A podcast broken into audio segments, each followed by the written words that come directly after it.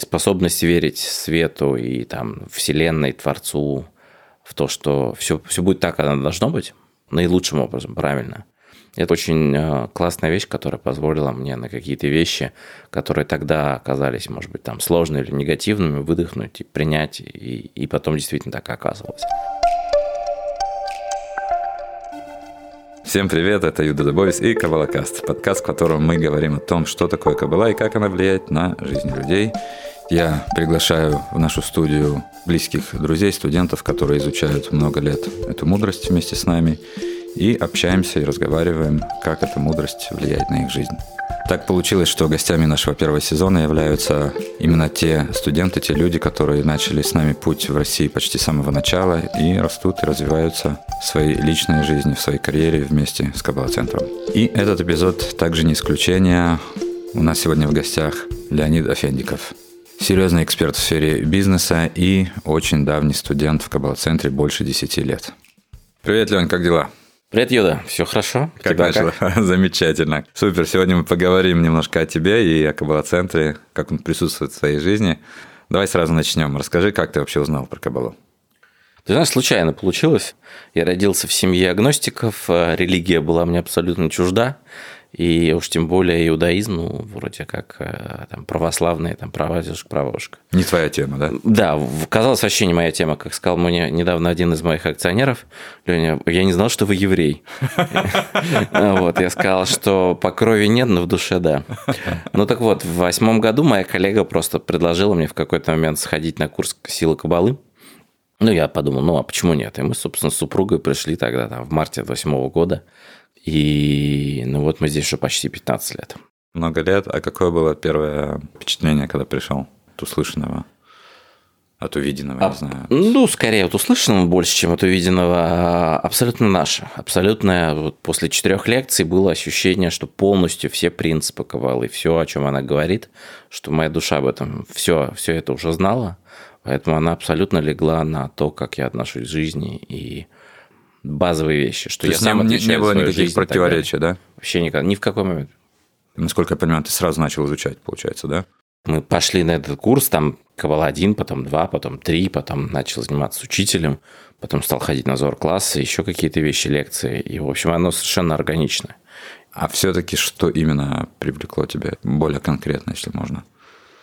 Наверное, это сложно сказать, выделить одно, но очень много из того, о чем говорит Кабала, она в каком-то смысле э, ну, основа аврамических религий. И это и иудаизм, и христианство, и ислам. Уважение к человеку, понимание, что в каждом человеке есть искра Творца, и как бы ты не хотел там условно относиться к человеку плохо, даже если тебе кажется, что он э, поступает нехорошо с тобой, на самом деле он посланник Творца и помогает тебе делать твою духовную работу, сделать тебе лучше то, что я много лет и много раз говорил еще до прихода в Кабал-центр, что счастье – это внутреннее ощущение, ничего общего с внешним миром не имеющее. То есть для того, чтобы быть счастливым, нужно просто решить, что счастлив. Если вы хотите получать больше, будьте благодарны за то, что есть. Это, это основа всего. Вот. А, Кабала очень интересная, я помню, тогда была там красочная история, рассказывал учитель, что мы не видим большую картину. Мы всегда видим какой-то маленький кусочек – и способность верить свету и там вселенной, Творцу, в то, что все, все будет так, как оно должно быть, наилучшим образом, правильно. Это очень э, классная вещь, которая позволила мне на какие-то вещи, которые тогда оказались, может быть, там сложными или негативными, выдохнуть и принять, и, и потом действительно так оказывалось. Когда ты в это уже веришь, ты э, в очень большом комфорте, какой бы стресс ни происходил, ну, ты выдыхаешь и понимаешь, что оно, оно будет правильно.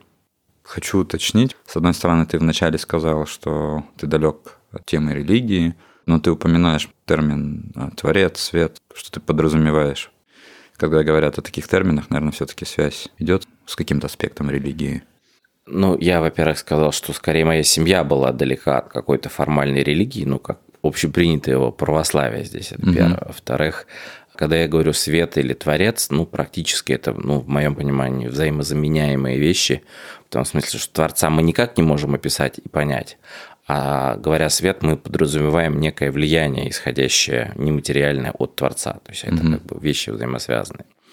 Вот. А я думаю, что в жизни каждого человека, ну и по счастью, в моей жизни, бывают такие моменты, когда ты чувствуешь абсолютное единение с Творцом. Когда там, ну для меня, например, это были моменты, когда я занимаюсь альпинизмом, ты залезаешь на гору, ты практически там в составе небольшой группы, ты смотришь вниз, и, и ты понимаешь, как это безумно красиво, и, и в общем ты понимаешь, что ты абсолютно на, вот на, на ладони у Творца, и ты рядышком и так далее.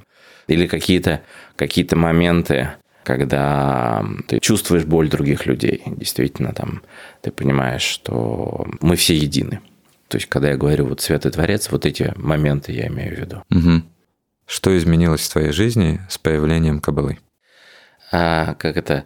Если смотреть от недели к неделе, то можно было бы сказать ничего. А если сказать от точки, как мы сюда, сюда в смысле в Кабал-центр зашли, то вот буквально со дня на день мы ждем там, появления пятого ребенка. Поздравляю. Да, и мы абсолютно уверены, что если не Кабал-центр, там не только не было бы детей, но не было бы семьи. То есть мы, а, как две довольно огненные такие а, импульсивные взрывные личности с моей супругой, бы совершенно не факт, что смогли бы найти в себе силы остаться вместе и понять, что на самом деле мы совершенно не случайно оказались вместе, и действительно каждый из нас помогает делать свою духовную работу по улучшению там, себя и движению в сторону пользы для мира и альтруизма. То есть ты видишь такое большое влияние именно на уровне отношений.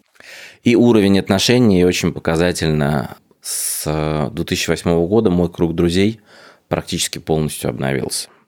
Каким-то магическим образом а, остались люди, которые ну, которые любят других людей, которые уважают их, которые заинтересованы в том, чтобы давать, а, а не только чтобы получать. Люди, которые, ну, можно было бы сказать, которые на одной волне вибрации с нами или со мной.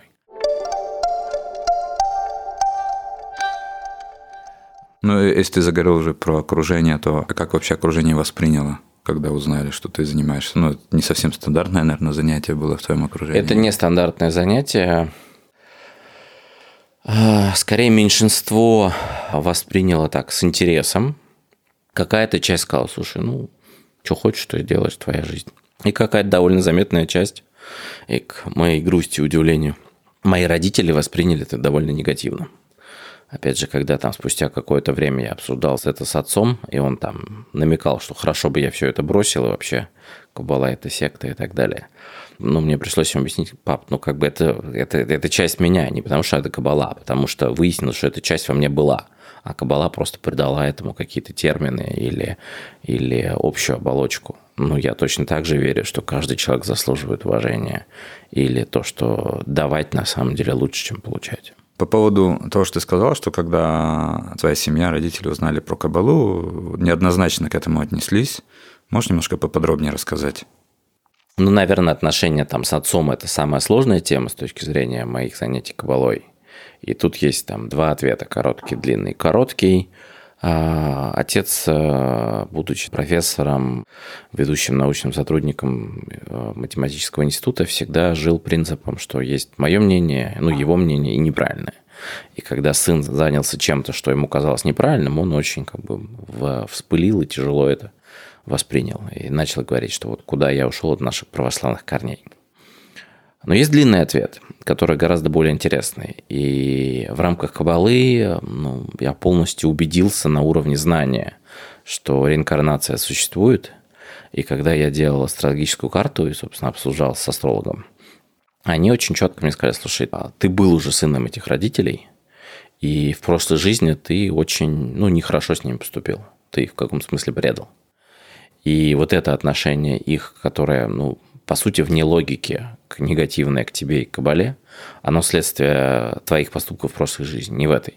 Потому что, например, в целом практически все люди, которые меня знают, говорят, Лень, ты один из самых там адекватных, э, позитивных людей, которых мы знаем. И Кабала, ну, явно она только усилила это, а не сделала тебя там каким-то менее уравновешенным там, или, или сектантом и так далее.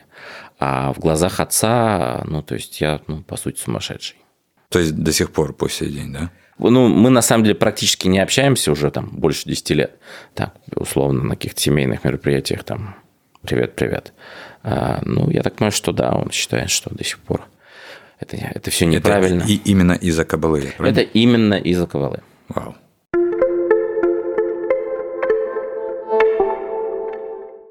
Какие каббалистические инструменты ты бы мог отметить? Многократно проверенный инструмент – это миквы. Подробнее о микве вы узнаете из нашего третьего эпизода. А если вкратце, микве – это ритуальное погружение в воду. Вода – наиболее приближенный аспект в нашем материальном мире к свету или к чистой энергии, которая способна трансформировать или очищать как сознание, так и тело.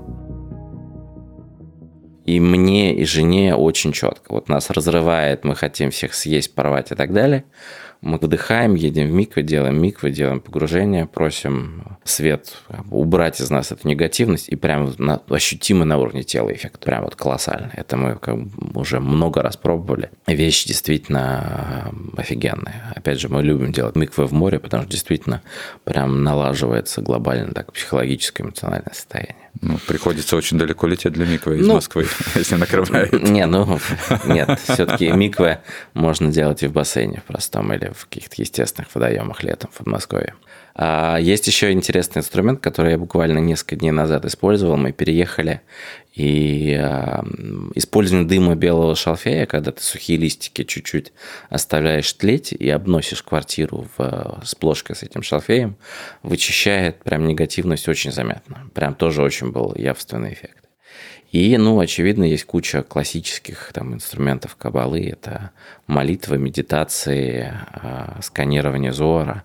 Тоже все стараемся использовать по мере возможности – а ты это все начал реально использовать прямо с самого начала? Вот конечно, инструменты? Нет, конечно нет. Ну, к, к инструментам идешь, идешь дольше. Инструменты более сложно.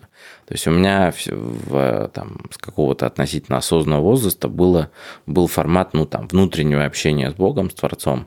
Ну, когда вот в какие-то моменты там хотелось обратиться и... А, был как, была какая-то история других практик, может быть, ты пробовал что-то другое? Нет, то есть внутреннее просто какой-то диалог такой, да? Да, просто, то есть это не то, что там ни ислам, ни, ни христианство, ни в каком формате, ни буддизм, нет, ничего не было.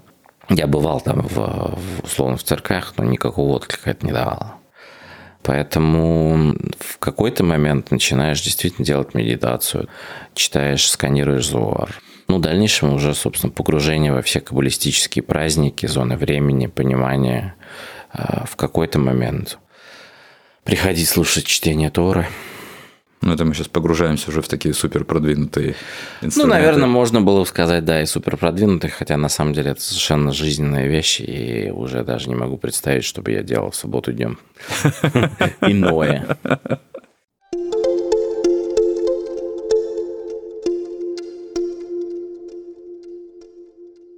Про карьеру. Ты помогаешь, в принципе, компаниям выйти из кризиса.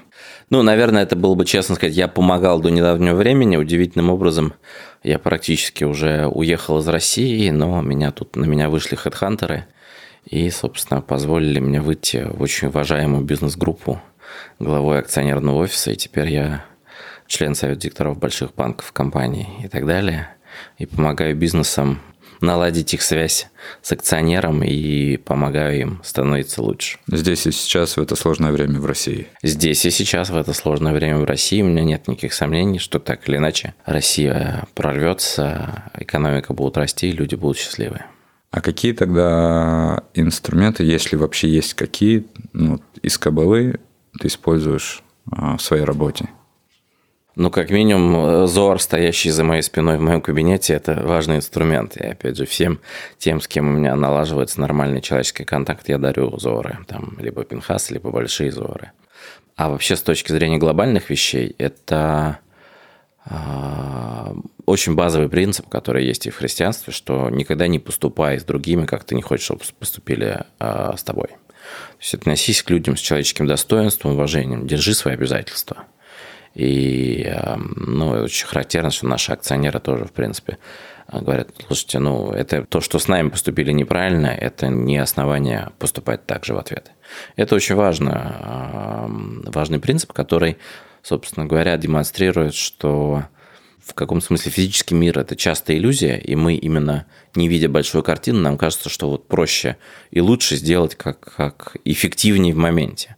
Но долгосрочно оно не работает, что долгосрочно, если ты отдаешь и инвестируешь э, и человеческие ресурсы, и время, и деньги, то Вселенная тебе отдаст. Так или иначе, ты не всегда будешь видеть связь между событиями, где ты инвестировал, где ты получил. Но она точно есть. И вот эта уверенность, она позволяет ну, с гораздо большим спокойствием заниматься бизнесом, отвечать на вопросы и структурировать какие-то вещи. Потому что есть понимание, что все будет хорошо. Некая концепция, которую ты взял из учения. Да. И, в принципе, это что тебя ведет. Да. И как концепция это очень звучит красиво, но в сложных реалиях бизнеса это получается реализовывать. Есть разные моменты. Бизнес – это бизнес. Ну, как это, к счастью или к сожалению, я еще не праведник, и регулярно я а, вынужден делать какие-то ошибки. Потом понимаю, что я поступил неправильно, и там где-то среагировал, где-то еще сделал.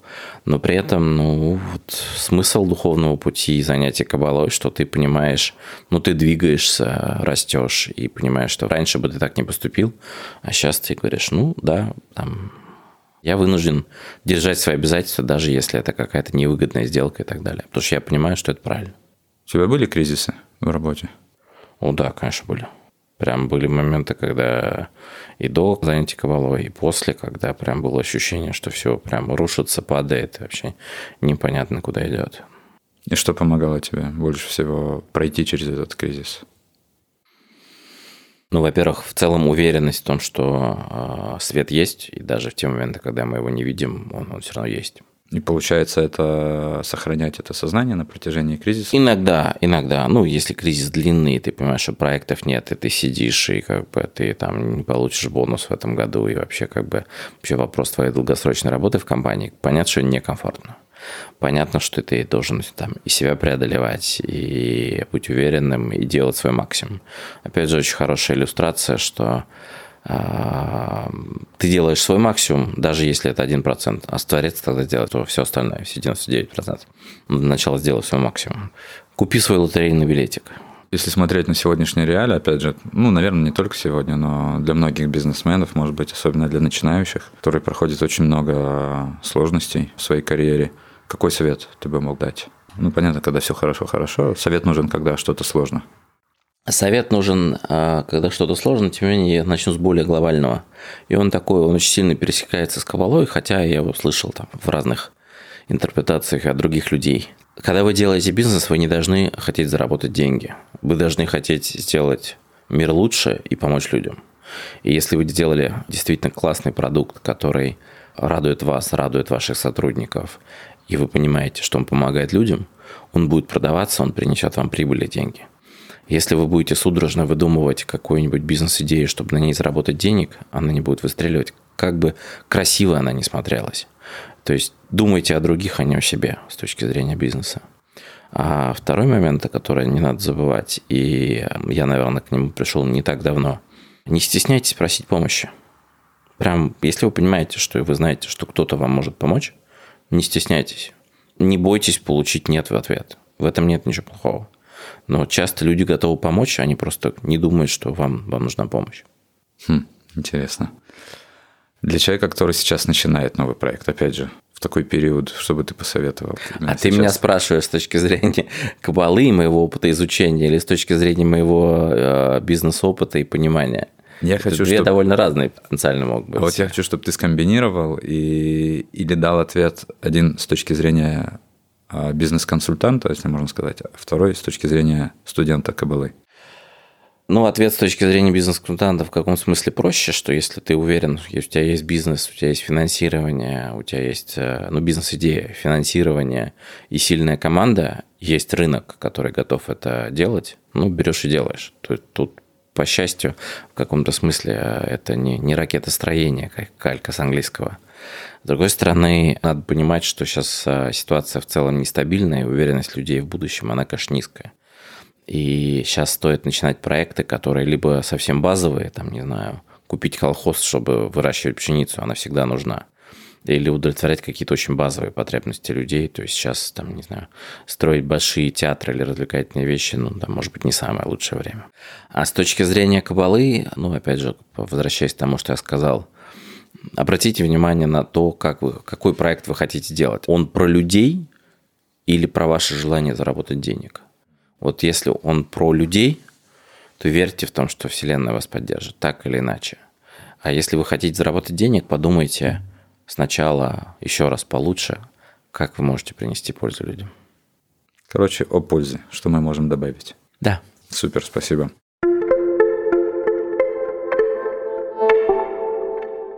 Ты рассказывал про начало вашей семьи. Получается, вы вместе пришли изучать. Да. Я так понимаю? Да. А есть какие-то сложности вообще в семье, где два каббалиста, если можно так сказать? Ну, я бы сказал, нет, оно скорее все-таки, я бы настоятельно рекомендовал в семьях, где э, кто-то из э, супругов занимается ковалой, и вовлекать и второго, потому что очень тяжело, когда один растет и начинает по-другому смотреть на мир, а второй остается на том же месте. То есть это, ну, ошибка, в которую я видел, попадали многие пары, и как-то все, все было сложно, скажем так.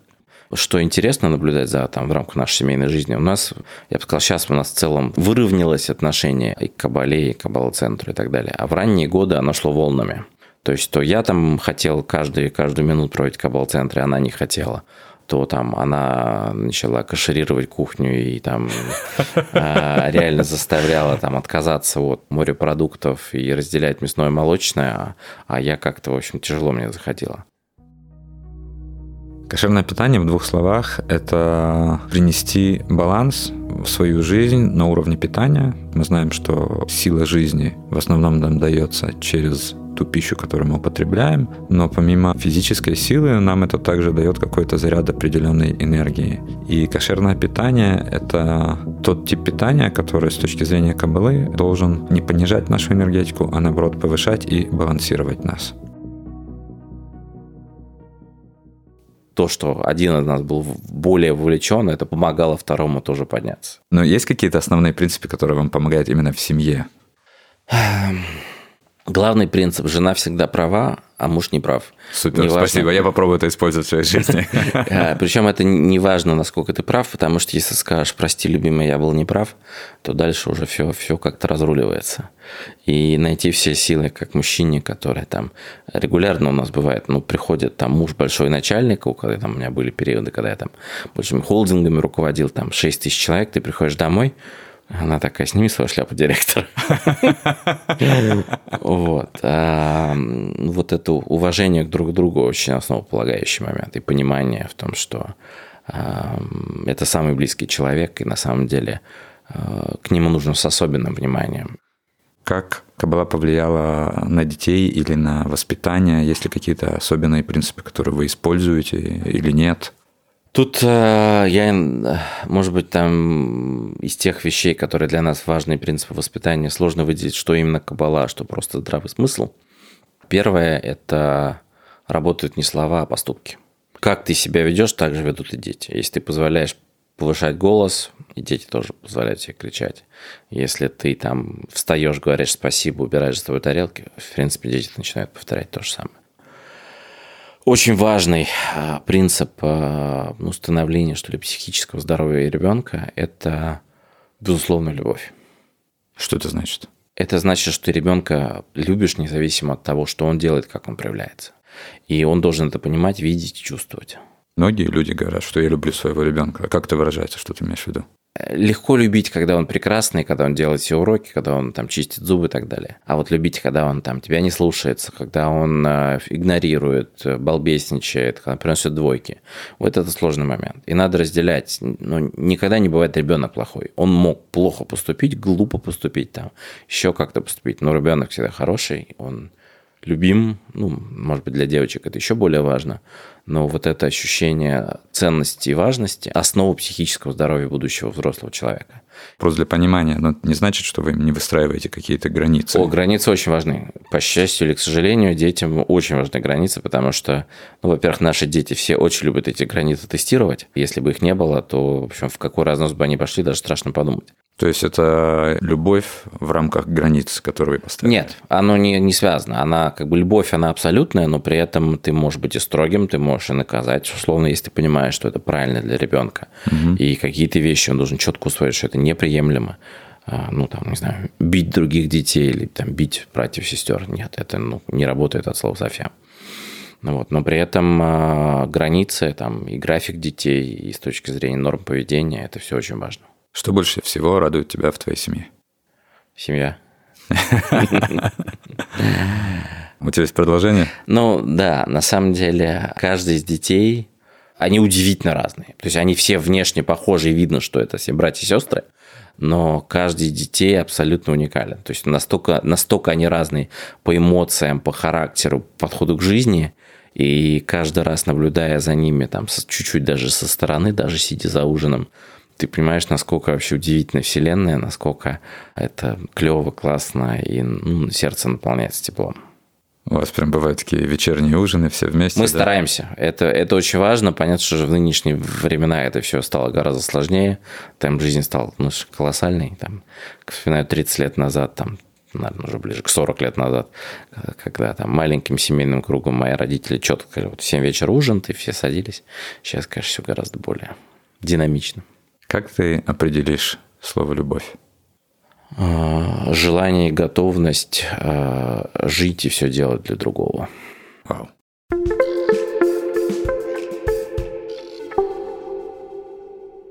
Тогда перейдем к моей любимой части Блиц. Да, У нас есть э, шесть вопросов, которые я тебе задаю. Ты, не раздумывая, отвечаешь сразу первое, что тебе приходит в голову. Да, давай. Договорились? Да, попробуем. Начнем. Первый. Как ты думаешь, почему раньше считалось, что кабулу могут изучать только мужчины и только после 40 лет? И почему сейчас это не так? А разве это не так? Второй. О чем Кабала заставила тебя задуматься в первую очередь? О вечном. Третий. Твой самый большой инсайт. Свет есть всегда. Замечательно. Четыре. Если бы ты мог задать вопрос Творцу, какой бы вопрос это был? Прям даже не знаю, что ответить. Я просто сказал спасибо, что мир есть. Супер. Главная трансформация, которая на данный момент произошла с тобой. Ну, я чуть-чуть продвинулся на шкале от полного эгоиста в сторону альтруизма. Ну, сложно сказать, где я там. И последний. Как звучит Каббала для тебя? Голосом Ицхака. Голос Ицхака имеется в виду Ицхак Синвани, один из ведущих учителей Московского Каббала-центра.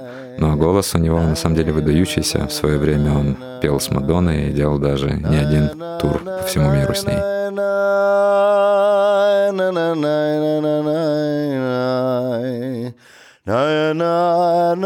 Ицхака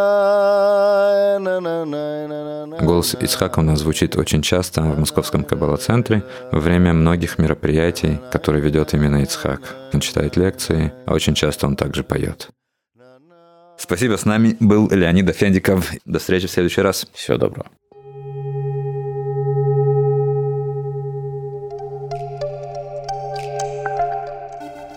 Это был Юда Добовис и Кабалакаст. Подписывайтесь на подкаст на тех платформах, где вы слушаете подкасты. Нам очень важно ваше мнение. Пожалуйста, пишите, что вам нравится, что хотелось бы услышать.